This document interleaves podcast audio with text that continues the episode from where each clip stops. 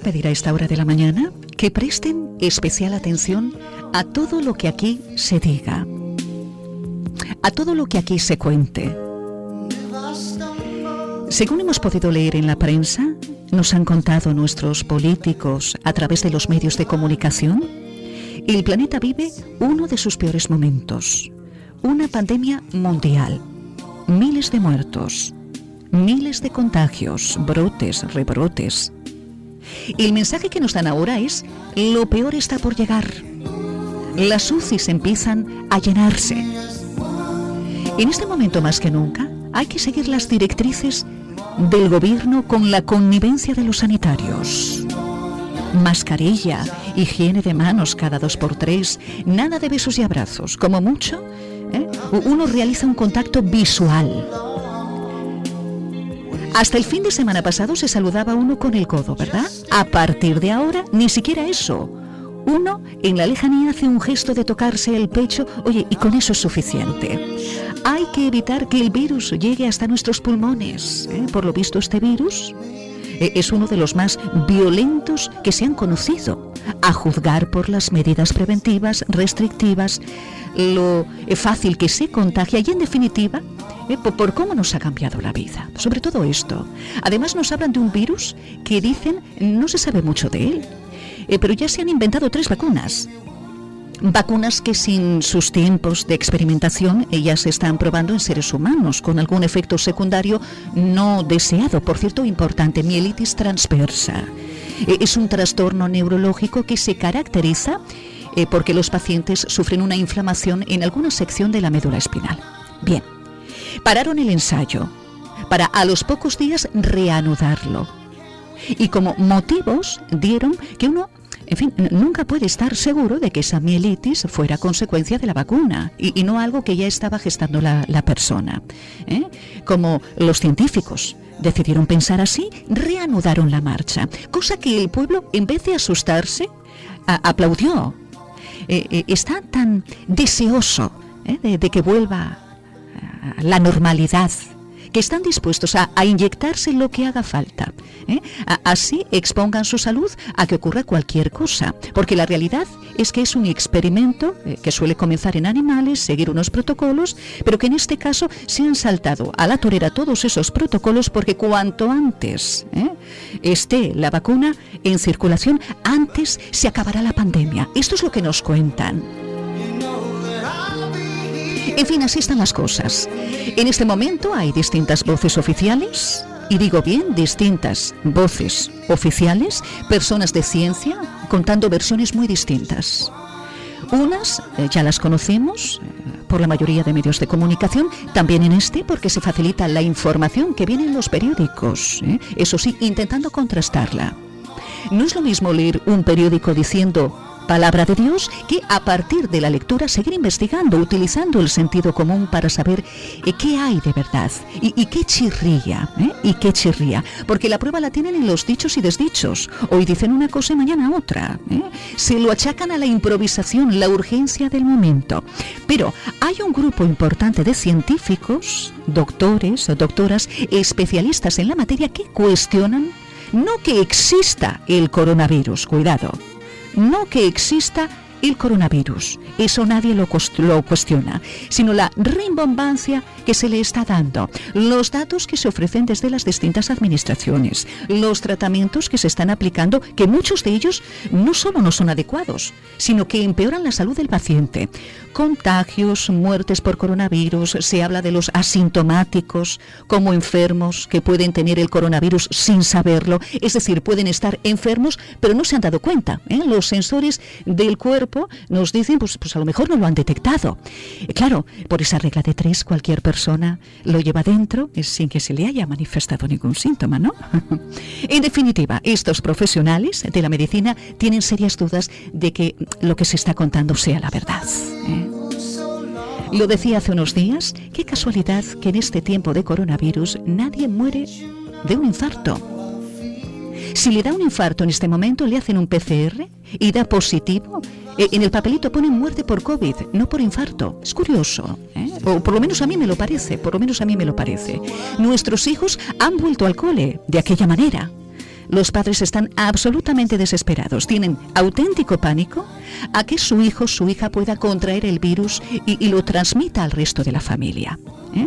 Ante todo este caos y conociendo una parte de la voz oficial, he decidido ponerme en contacto con la otra parte de la voz oficial, ¿eh? porque todos son médicos, eh, e, epidemiólogos, muchos de ellos, especialistas varios, con lo cual hombres y mujeres de ciencia, pero la versión es tan distinta que, mm, mm, se nos escapa algo. Y yo quiero conocer también la otra versión oficial y al final sacar mis propias conclusiones. Por eso les decía que prestasen atención, porque hay que trabajar la capacidad de discernimiento. Y, hoy en día más que nunca, ¿eh? más que nunca.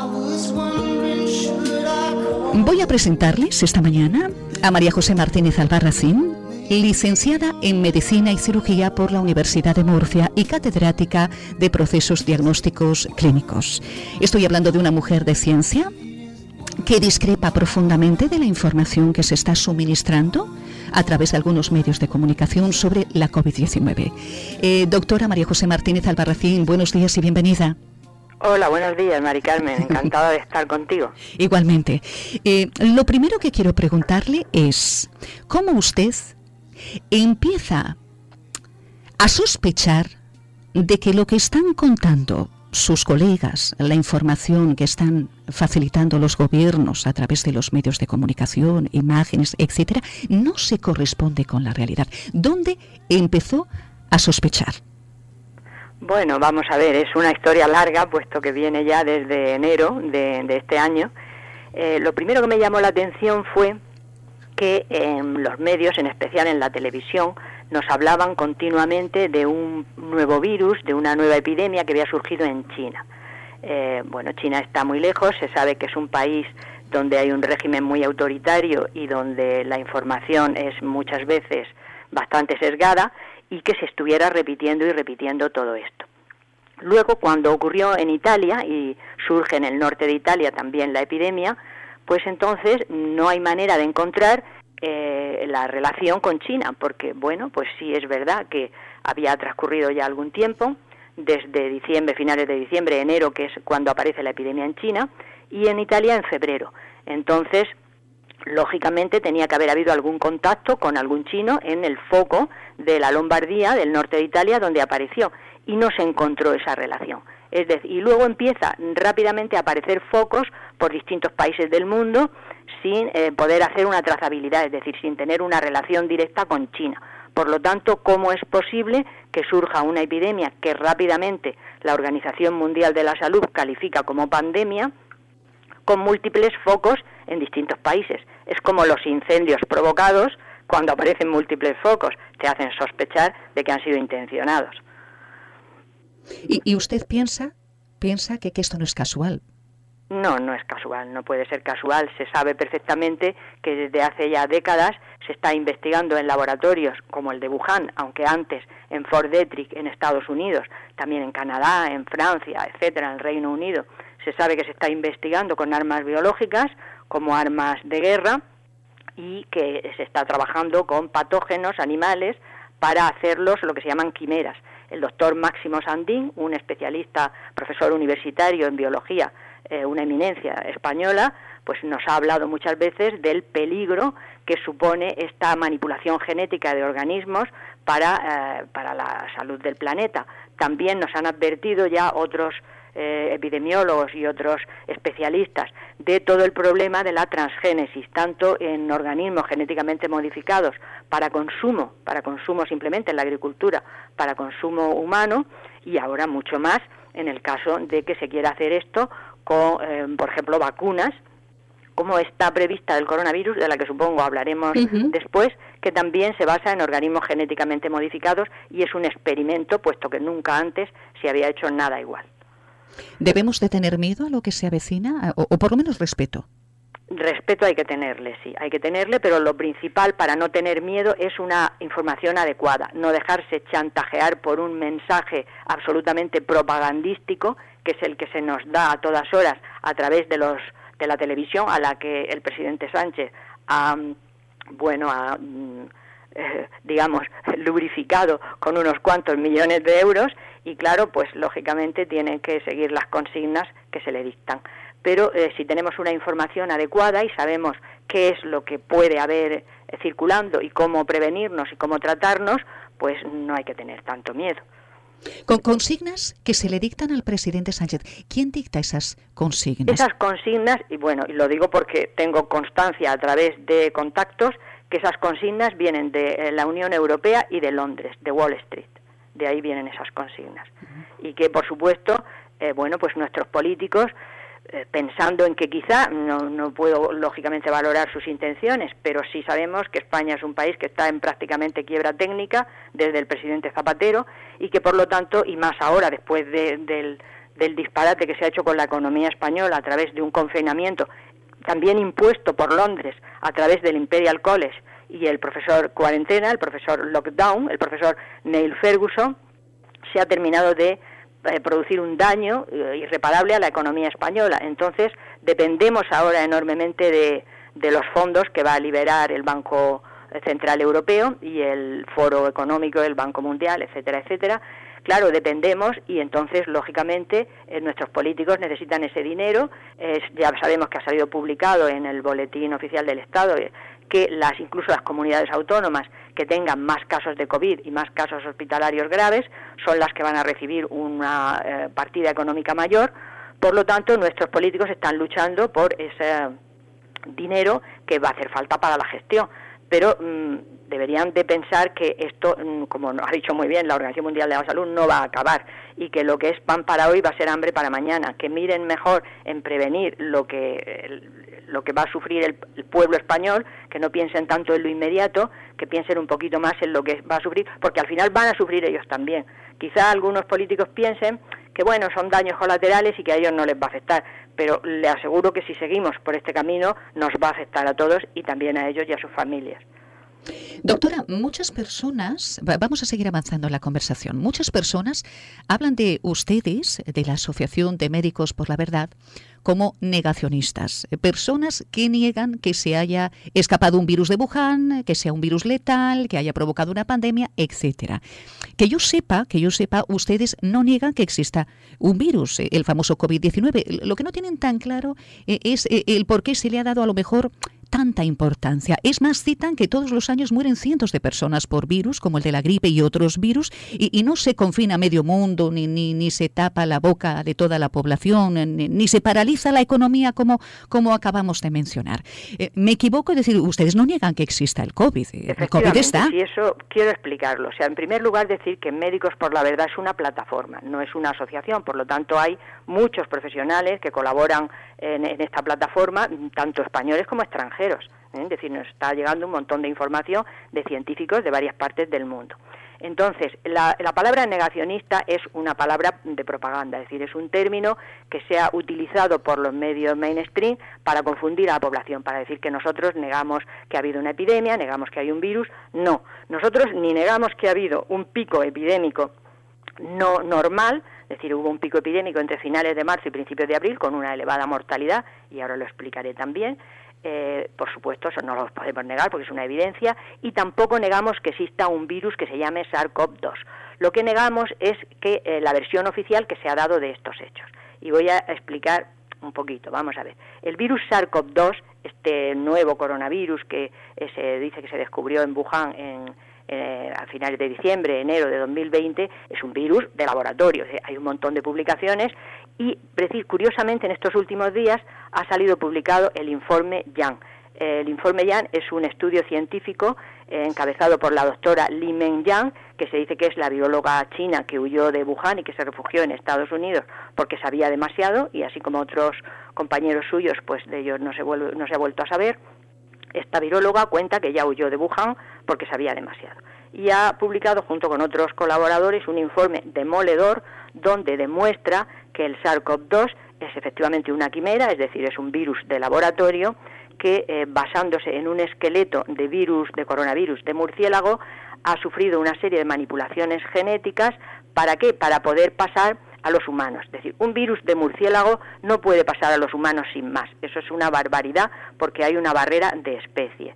Entonces, lo que se ha hecho con este virus, según este artículo, y bueno, otros científicos, como por ejemplo Luc Montagnier, como por ejemplo eh, Prabhat Prasan, en fin, han habido varias publicaciones, nos dicen que tiene unas inserciones en su genoma para codificar una proteína, la famosa proteína espiga, que es por donde entra en las células humanas, y esta proteína espiga es una proteína humana, es una proteína del genoma humano, es codificada por el cromosoma 7, es una proteína del tipo sincitina 1 codificada en nuestro genoma humano. Si es verdad que tiene unas modificaciones para hacer que esta proteína sea más activa y pueda penetrar más fácilmente, como son un sitio de furina, etcétera, etcétera. Bueno, son términos científicos que indican que ha habido efectivamente una manipulación. Entonces, esto es para asustarse sí y no. Es para asustarse en el sentido de que tenemos que intentar, a través de una legislación internacional, prohibir estos experimentos que son armas de guerra, son armas biológicas no, no se nos cuenta que es para investigación, que es para vacunas, etcétera, etcétera, pero no es verdad, son armas de guerra. Entonces esto hay que prohibirlo porque es peligroso.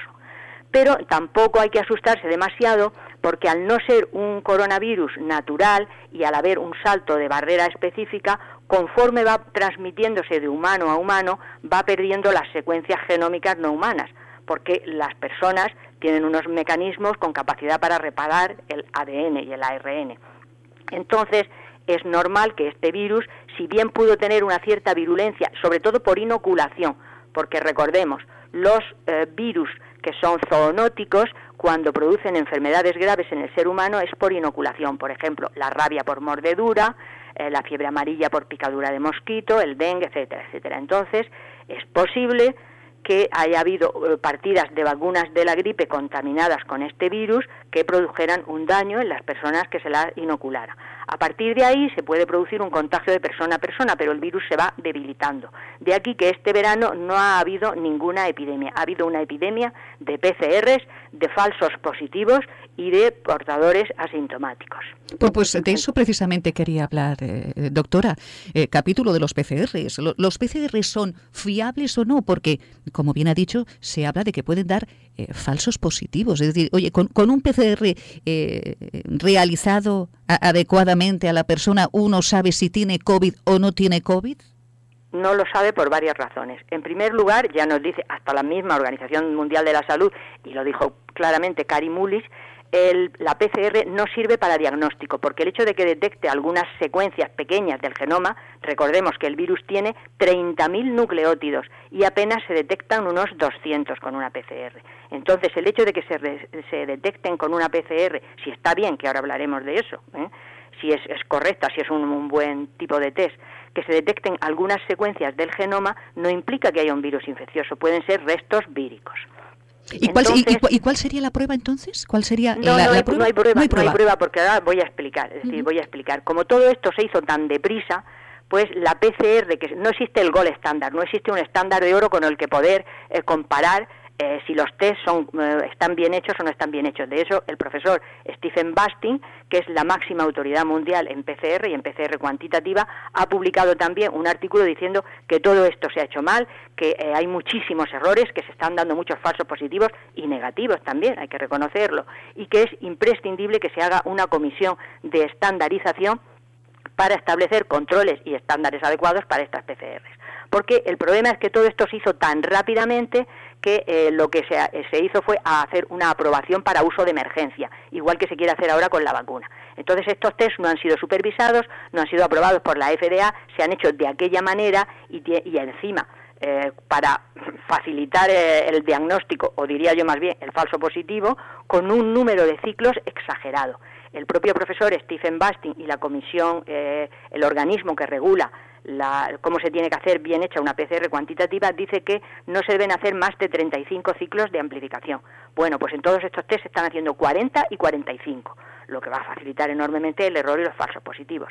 Si encima son unos test defectuosos y se hacen muchísimos cada vez más, hacer test y test y test y test para detectar, pues lógicamente el margen de error y el margen de falsos positivos va a aumentar mucho, aunque también puede aumentar el de falsos negativos. En fin, como digo, son unos test no aprobados eh, si, mm, por lo que me cuentan y me dan, me, más, pasan información, eh, algunos tienen la posibilidad de hacer algún diagnóstico diferencial, al menos con el virus de la gripe, pero no se compran esos reactivos y no se están haciendo.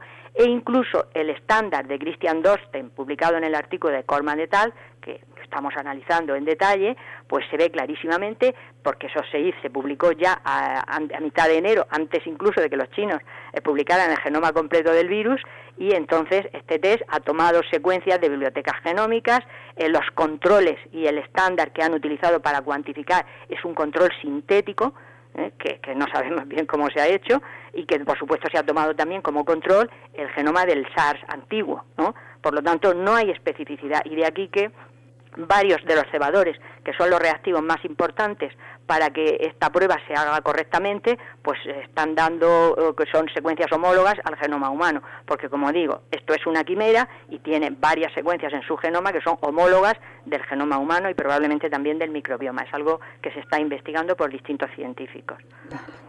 Más dudas, asintomáticos. María José, ¿una persona puede no tener ningún síntoma y, tener el virus? Y, se lo pregunto porque, claro, los sensores del cuerpo humano son estupendos. Eh, cuando aparece un virus eh, o se asoma por la ventana, ya lo estamos acusando o, bien con fiebre, y si no con fiebre, con cansancio, pues, pues algún síntoma. Pero ahora nos dicen que uno puede no tener ningún síntoma, sentirse perfectamente y, y padecer COVID. Mm, mm, ¿Qué de cierto hay en esto?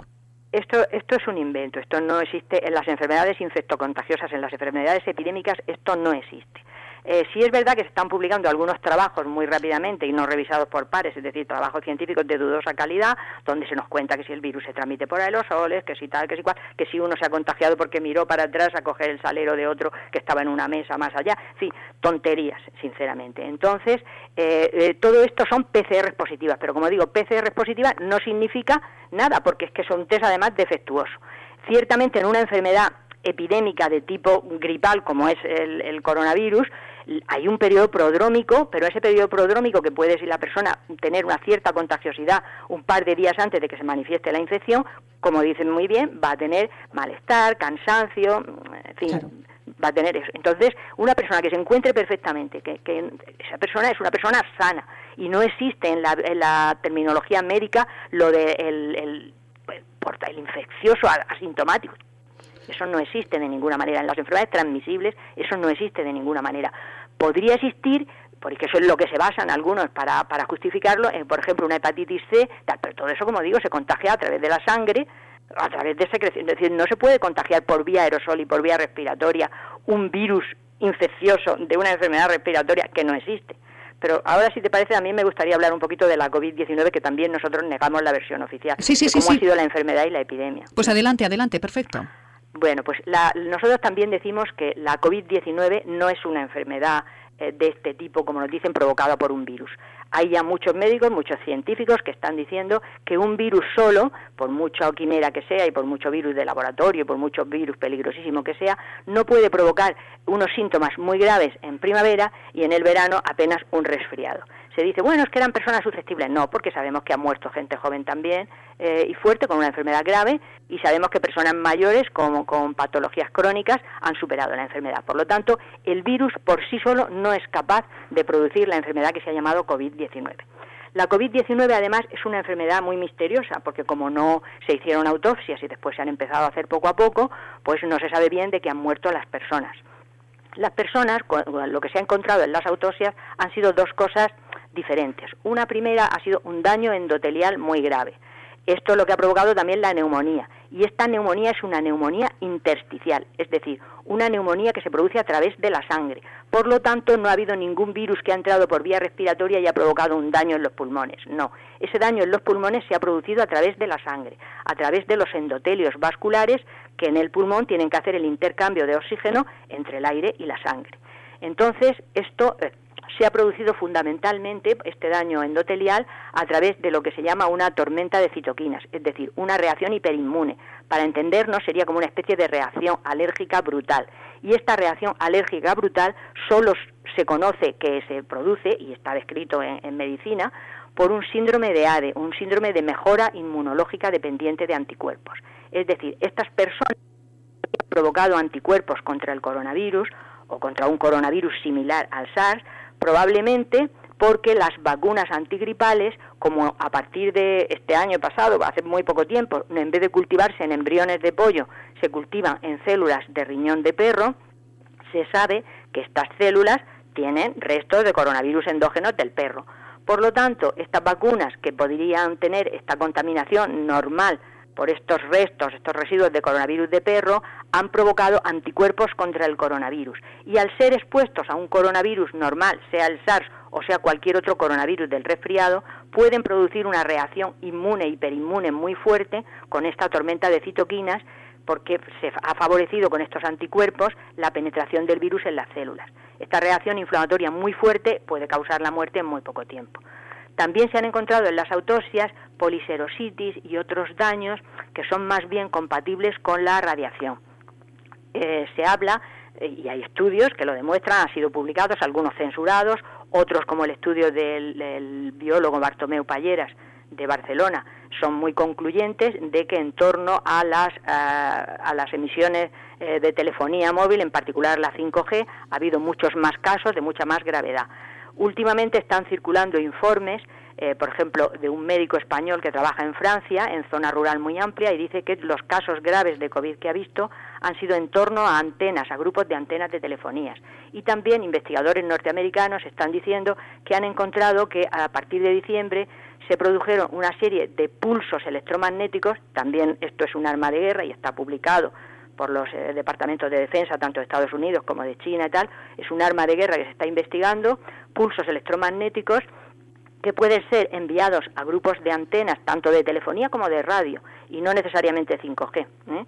Pero son pulsos electromagnéticos con unas determinadas frecuencias que han hecho que ardan muchas antenas. Algunos dicen, bueno, han sido los pirados estos que no quieren el 5G, le han prendido fuego, pero es que estas antenas han ardido por arriba y si yo voy a pegarle fuego a una antena, pues le echo gasolina y la quemo desde abajo, ¿no? Mm. Entonces, eh, lo que cuentan algunos investigadores americanos es que ha habido una serie de pulsos electromagnéticos enviados probablemente desde satélite o desde otras antenas de tipo HARP, que al concentrarse en zonas donde había acúmulo de antenas han producido unas irradiaciones bastante graves para la población. En fin, son una serie de circunstancias que son sospechas, que son indicios que se deberían estudiar si se quisiera investigar de verdad lo que ha pasado. Pero repito, un virus solo y menos una quimera que cuando va pasando de persona a persona va perdiendo secuencias, como de hecho ya en Gisaid hay más de 20.000 mutaciones de este virus, no puede provocar esa enfermedad grave.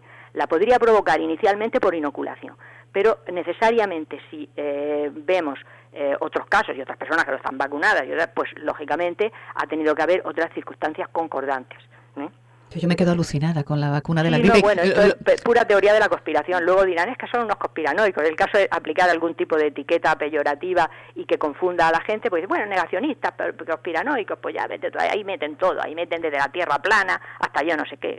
Pero es para confundir. estaba, estaba yo pensando en la vacuna de la gripe, porque hace nada de, nos recomendaban las autoridades, ¿no? Oye, poneros la vacuna de la gripe para que mm, no se unan eh, la gripe estacional con el COVID oye, y se líe parda. Es decir, vamos a vacunarnos, vamos a estar protegidos de esto para si nos da algo que sea solamente el COVID. Esto era hace nada, doctora.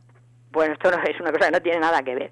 Lo que hay que hacer es estudiar la vacuna de la gripe, como ha estudiado Cochrane Collaboration en metaanálisis o el doctor Juan Gervás en actas sanitarias, se puede acceder de Internet fácilmente, y ver cómo las publicaciones serias en torno a la vacuna de la gripe nos dicen que ni reduce la hospitalización ni la mortalidad, es decir, que es una vacuna inútil e innecesaria. Pero como todas las vacunas y todos los fármacos, tiene riesgos inherentes y tiene efectos secundarios. Y más aún, estas vacunas nuevas, que repito, son cultivadas en líneas celulares y tienen antígenos también, como el H1N1, que es un antígeno sintético, es decir, es un, antígeno de estos de ingeniería genética, por lo que no se sabe bien qué efectos produce. Yo he leído artículos de 2017 donde la vacuna antigripal H1N1 produce neumonía intersticial, ella solita, ella solita, sin más concordancia de ningún coronavirus ni de nada. Por lo tanto, mucha precaución, porque eh, lo que puede hacer la vacuna de la gripe precisamente es facilitar una respuesta hiperinmune que lo que haga es que el, posible coronavirus provoque una enfermedad más grave de la, de la normal. También hay estudios estadísticos que correlacionan que en las zonas y en los países más vacunados ha habido mucha más enfermedad grave y más muerte. Por ejemplo, el país que mayor mortalidad ha tenido en Europa ha sido el Reino Unido, no ha sido España. España está entre los cuatro primeros, pero eh, nos ha ganado el Reino Unido, Italia, Francia, España. Son los cuatro países más vacunados y en particular el Reino Unido es el país que más se vacuna contra la gripe, tiene una cobertura vacunal antigripal mayor y es el que ha tenido una mayor mortalidad. Mientras que, por ejemplo, Estonia, que es un país donde apenas hay cobertura vacunal, ha tenido muy poca mortalidad. Por lo tanto, alguna relación tiene que haber. Y si se quisiera de verdad informar a la población e investigar, lo que se haría es estudiar todos estos indicios y hacer una moratoria. Voy a hablar también de una moratoria muy curiosa. ¿Dónde está la Organización Mundial de la Salud? En Ginebra, en Suiza. ¿Y qué ha pasado en Suiza? Pues en Suiza hubo un pico epidémico también, pero desapareció y no ha vuelto a haber rebrotes ni más epidemia. ¿Por qué? Porque hicieron una moratoria de la 5G. En Suiza, de momento, la 5G está paralizada. Y vemos en la Organización Mundial de la Salud a los eh, funcionarios que trabajan allí sin mascarilla tan tranquilos. Entonces, qué curioso. Suiza, que es el país donde se ha hecho una moratoria de la 5G y donde la medicina natural y alternativa de todo tipo está más avanzada, hay un montón de clínicas y toda la élite financiera europea eh, va a tratarse a Suiza a estas clínicas, mientras que aquí se las denigra, se dice que son pseudociencia, etcétera, etcétera. Fíjese ustedes lo que estamos escuchando esta mañana. Vacuna de la gripe. Se está cuestionando que, que, sea, pues como, claro, el uso de la mascarilla. Es decir, uso de la mascarilla. Doctora, ya que la tenemos aquí, eh, eh, entonces usted, eh, como profesional en la materia, conocedora, estudiosa, es decir, es necesario llevar la mascarilla porque sabemos que es obligatoria, esto lo dice el gobierno. Pero aparte de la obligación, ¿usted entiende que debería de ser así, obligatoria a todas horas, incluso ahora que los chicos acaban de empezar el cole, ocho horas con la mascarilla puesta? ¿Hay necesidad de esto? No solamente no hay necesidad, sino que es perjudicial. Es decir, la mascarilla podría tener utilidad en, en, por ejemplo, en casos de que haya un contagio, de que haya un poco de epidemia, en ambientes sanitarios, en sanitarios, en cuidadores de enfermos, pero para, lo de, para los demás es una barbaridad. Hay bastantes epidemiólogos, incluso dentro del paradigma convencional, que están diciendo que al aire libre es un disparate, que tantas horas es un disparate, que una mascarilla de tipo quirúrgico más de cuatro horas va a ser más perjudicial que beneficiosa, que en los niños menores de 12 años la propia Organización Mundial de la Salud, de la que como hemos visto ha hecho picias, pero bueno, alguna cosa dice, ¿no? De que en menores de 12 años es mm, contraproducente, es perjudicial, hay más riesgo de infección, hay más riesgo de dermatitis, en fin, no está para nada justificada. La impresión que da es que es como un recuerdo constante a la población del riesgo en el que estamos para que acepte sin más ser cobaya de una vacuna que es totalmente experimental y que en Europa solo la va a experimentar España y en América solo la va a experimentar Argentina, aunque curiosamente no somos los fabricantes.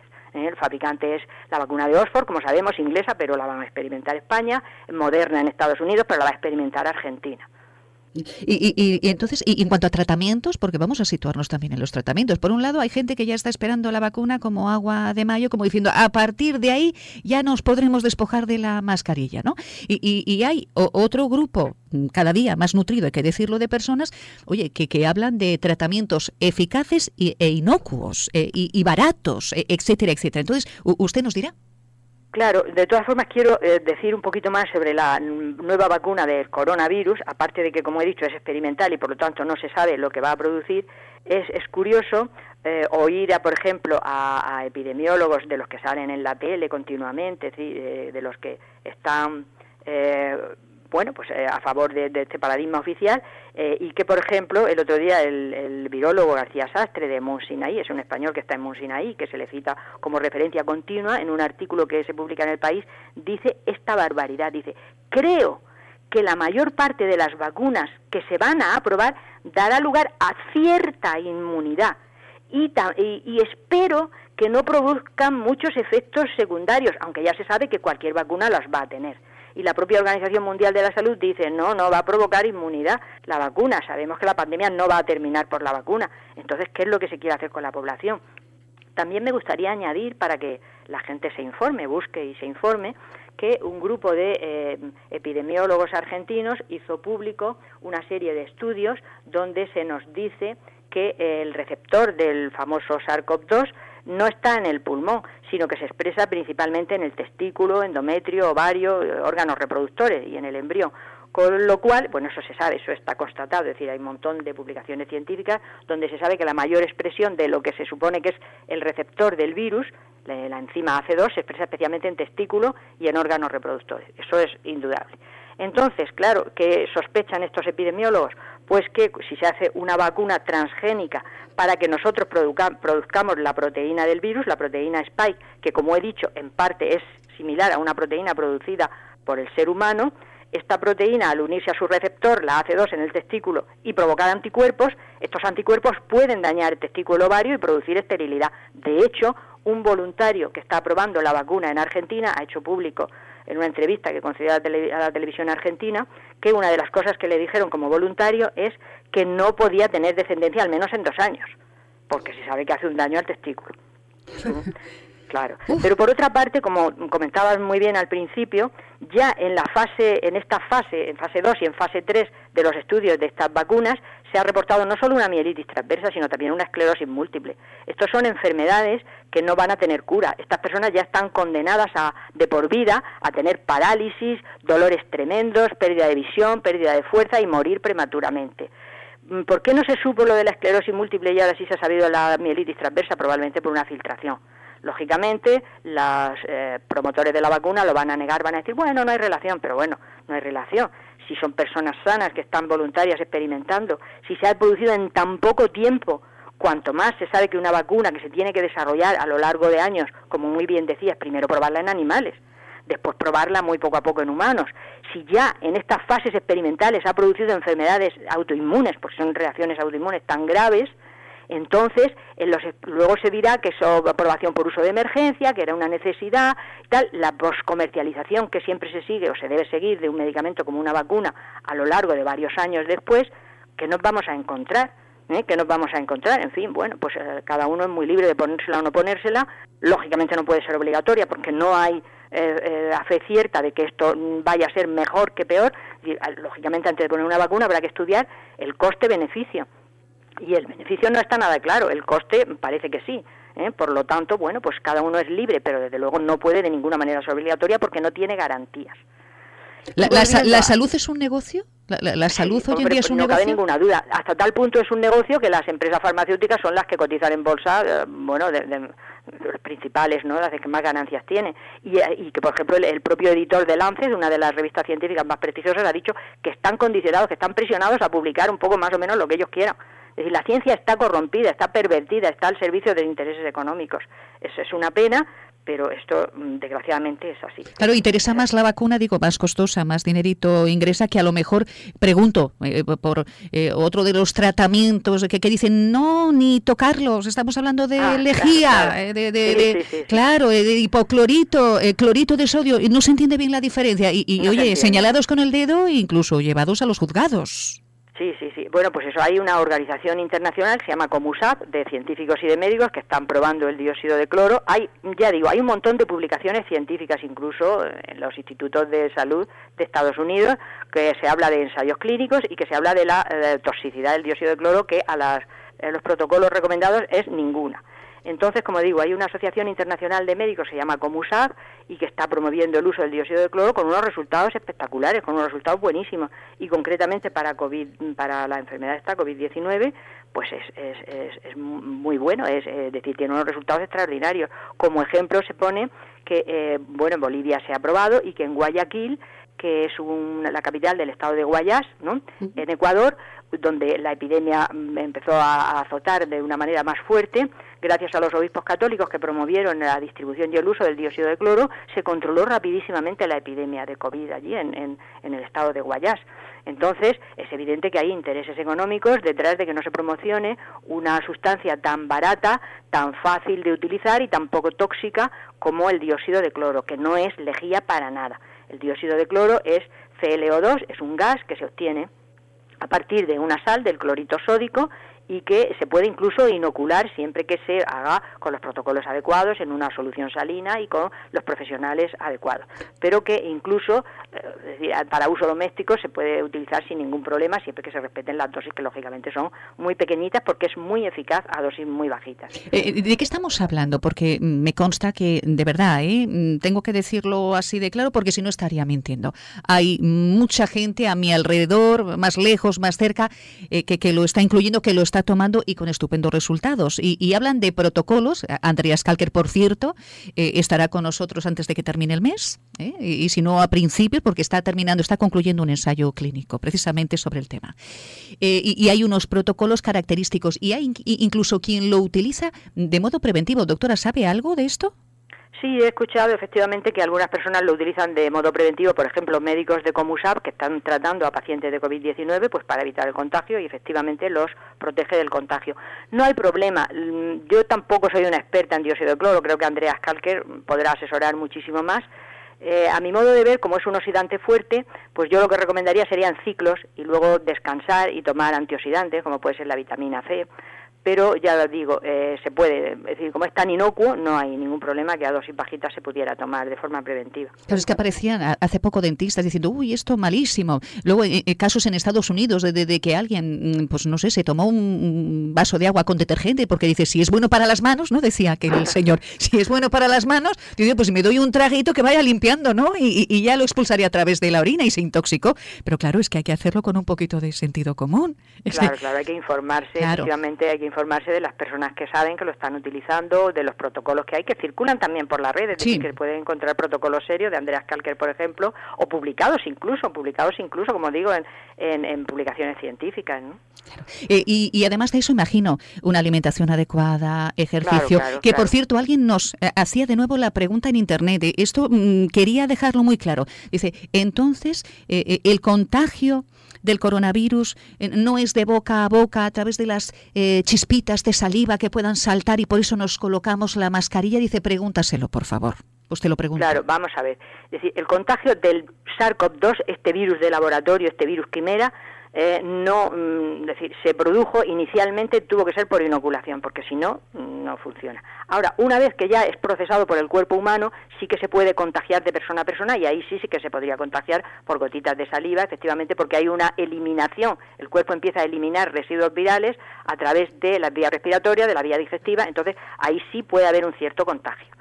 ¿Eh? pero como digo, una vez que va pasando de persona a persona se debilita. Entonces, en ambientes de riesgo, en ambientes donde haya enfermos, pues, la mascarilla puede ser útil, pero lógicamente en personas sanas, al aire libre, en niños pequeños, pues no tiene ningún sentido, no tiene justificación.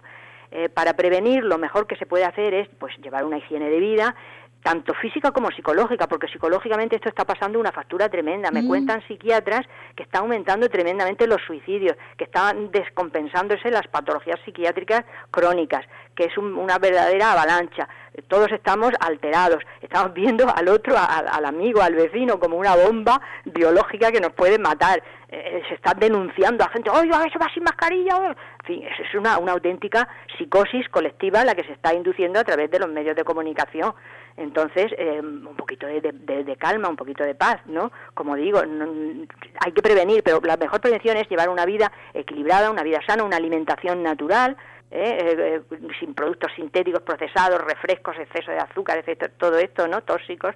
Y además mm, es muy importante suplementarse con vitamina D, porque ya el sol, que este verano lo hemos tomado menos, pero aparte de eso, enseguida a partir de octubre empezamos a bajar nuestros niveles de vitamina D y es importante que se mantengan entre 50 y 80 nanogramos por mililitro, es decir, valores altos. Por lo tanto, hay que suplementarse con una vitamina D3 mm, de buena calidad y yo también aconsejaría un gramo diario de vitamina C eh, y además un omega 3 de calidad, que puede ser a base de pescado azul o si no de algún suplemento que sea bueno. Que, que controla las inflamaciones del cuerpo, el omega 3. exactamente, controlan las inflamaciones, protegen las membranas celulares y van a hacer que en cualquier caso que uno se contagie de una enfermedad infecciosa, pues vaya a ser mucho más leve. La resuelva rápidamente.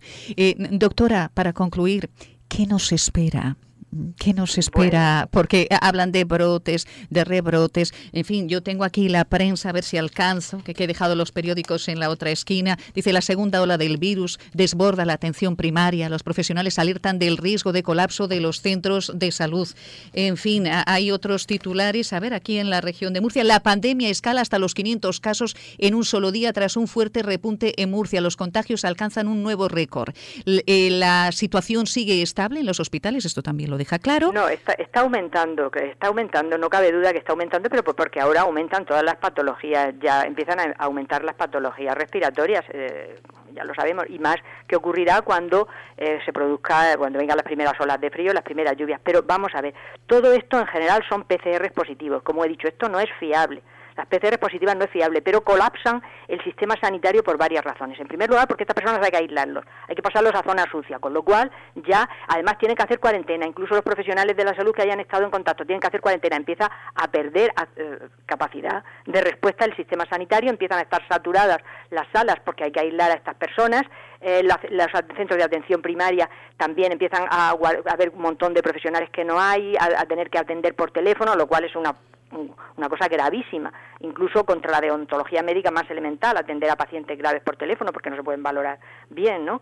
Eh, la mayoría de los, de los sanitarios están eh, ocupados en hacer llamadas telefónicas, en hacer rastreos, rastreos, rastreos de sanos, en fin, estamos colapsando la, la sanidad pública por un mal uso y abuso que se está haciendo de ella para mantener el miedo. Y cuando venga de verdad una ola de gripe o de coronavirus o de lo que sea que ya nos amenaza la OMS que va a venir, eh, no sabemos si va a ser natural o no, eso también hay que decirlo, pero evidentemente la propia OMS nos lo está diciendo, mm, va a venir. Entonces el problema ha sido que aquí, mientras que en Europa se ha dado un descanso este verano, aquí nos han seguido machacando y bombardeando psicológicamente con una serie de brotes y rebrotes de PCR positivos. ¿Para qué? Para que aceptemos la vacuna, para que seamos los conejillos de India de, Europa. Y, me quedo con lo que decía, yo para seguir investigando, por lo menos eh, por mi cuenta, eh, eh, sobre el dióxido de cloro, porque usted decía, funciona, ¿eh? E, está funcionando, eh, previene, hay una manera preventiva de tomarlo y en caso de que una persona ya lo tenga, acaba con el bichito, vamos a decirlo así, e, en pocos días. E, y además eh, libera el organismo de, impurezas, de, infecciones, de agentes patógenos y no necesarios en ese momento para ese restablecimiento. Yo me quedo con eso para seguir investigando en esa línea y espero que la gente que nos esté escuchando, mm, doctora, políticos que van a, vayan a escuchar esta entrevista, porque he de decir decirle eh, que mm, este tema eh, suscita muchos dimes y diretes, eh, muchas opiniones encontradas y peleas, y peleas en red. cada vez que he subido algo relacionado con esto, oye, ha habido voces encontradas, incluso quien se ha sentido ofendido diciendo, pero ¿cómo es posible que alguien pueda estar diciendo que, que no existe esta pandemia como tal o que el número de muertes no son los que dicen, que los PCR son falsos, ¿no? Especialmente si uno tiene un familiar en el hospital diagnosticado y está en el hospital diciendo entre la vida y la muerte o, que le pueda pasar algo, ¿no? Oye, y esto ha levantado mucha ampolla, ¿no? Entonces, mm, soy consciente de que esta entrevista la vamos a subir a podcast y, eh, bueno, yo, espero que la escuchen atentamente, con amabilidad y, solamente que mm, vean si resuenan o no y que sigan investigando. A mí me parece interesantísimo que sigan investigando también en esta línea, también en esta línea. No desechen diciendo, no, no, yo me quedo con lo que me dicen que me resulta más cómodo. Eh, eh, esta es una voz oficial. La doctora Martínez Albarracín es una voz oficial, eh, eh, es una profesional reputada, con lo cual eh, lo que tenemos que hacer es decir, bueno, escucho una parte, la otra, utilizo el sentido común, continúo investigando y no me cierro a nada, sobre todo a remedios que funcionan. Los estudios están ahí, los estudios están ahí. Mm, vamos a seguirlos de cerca y pido evidentemente a las autoridades que presten atención a lo que acabamos de decir esta mañana y que investiguen, que investiguen en esa línea. Hemos puesto sobre la mesa 5G.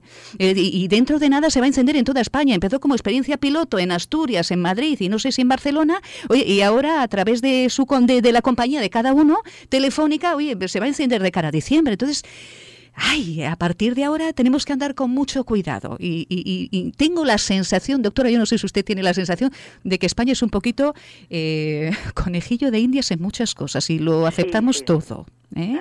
Sí, yo, yo le pediría también, sobre todo a los políticos, efectivamente, que no, no obedezcan consignas, que piensen en el pueblo español, que piensen en el pueblo al que representa y que piensen que, que si seguimos aceptando consignas vamos a ser el conejillo de India de, de, Europa y de los poderes fácticos y eso les va a afectar también a ellos y a su familia les va a terminar pasando factura.